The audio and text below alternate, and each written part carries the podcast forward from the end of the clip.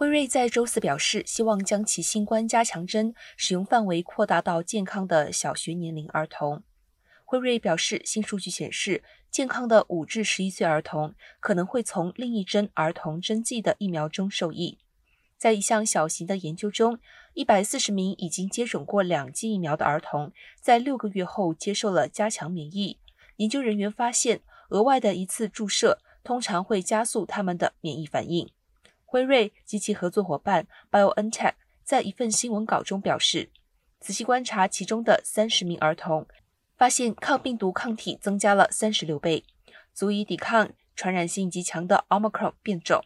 在接下来的几天里，辉瑞计划要求美国食品和药品管理局 FDA 授权为健康的五至十一岁儿童提供加强针。